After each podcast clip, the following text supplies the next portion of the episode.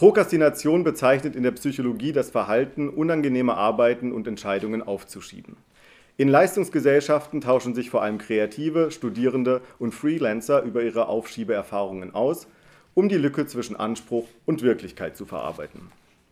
Die Aussage Ich prokrastiniere meint allerdings nicht das eigentliche Hinauszögern, sondern das Ausüben von abseitigen Beschäftigungen, was wiederum dazu führt, dass die eigentlich zu erledigenden Tätigkeiten aufgeschoben werden müssen.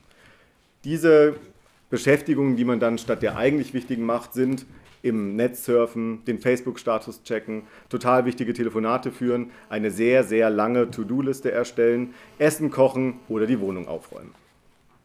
Das Aufschieben ist natürlich kein Spezifikum des Neoliberalismus, denn Menschen verschieben seit jeher unangenehme Tätigkeiten auf die nächsten Tage oder spätere Stunden. Man denke an Kinder, die spielen natürlich äh, nach der Schule lieber mit anderen Kindern, schauen fern oder führen hundert wichtigere Dinge an, die sie tun müssen, anstatt zum Beispiel Hausaufgaben zu machen oder ihr Spielzeug aufzuräumen.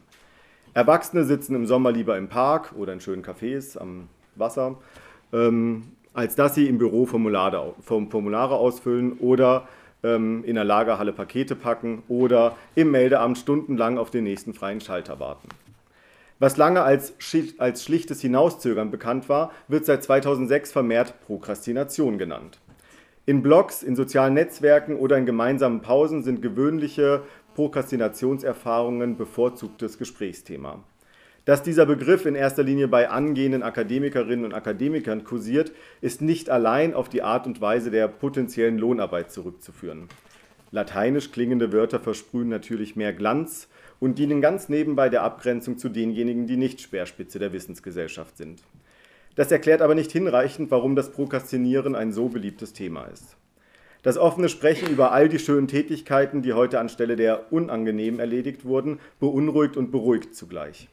Der traurige, selbstkritische Verweis, heute wieder nicht das geschafft zu haben, was man sich vorgenommen hat, nach unten gezogene Mundwinkel, die sich fragen, was sie heute neben Facebook, Kaffee trinken, Mails checken getan haben, sind Ausdruck der berüchtigten Unabschließbarkeit in Leistungsgesellschaften. Egal wie viel oder wenig man sich auch vornimmt, es wird kaum genügen. Der Eindruck, nie etwas zur vollen Zufriedenheit zu einem Ende bringen zu können, führt in einen Sog, der einen unablässig hinunterzieht.